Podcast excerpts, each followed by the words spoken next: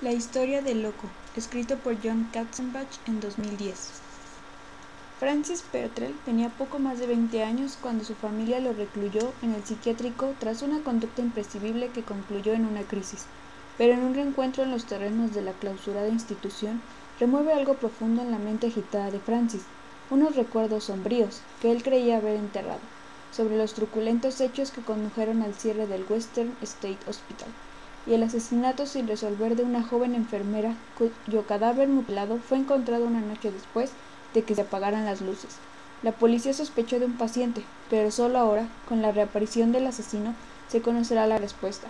John Katzenbach demuestra su destreza para provocar la atención en el lector, tal y como hiciera en El psicoanalista.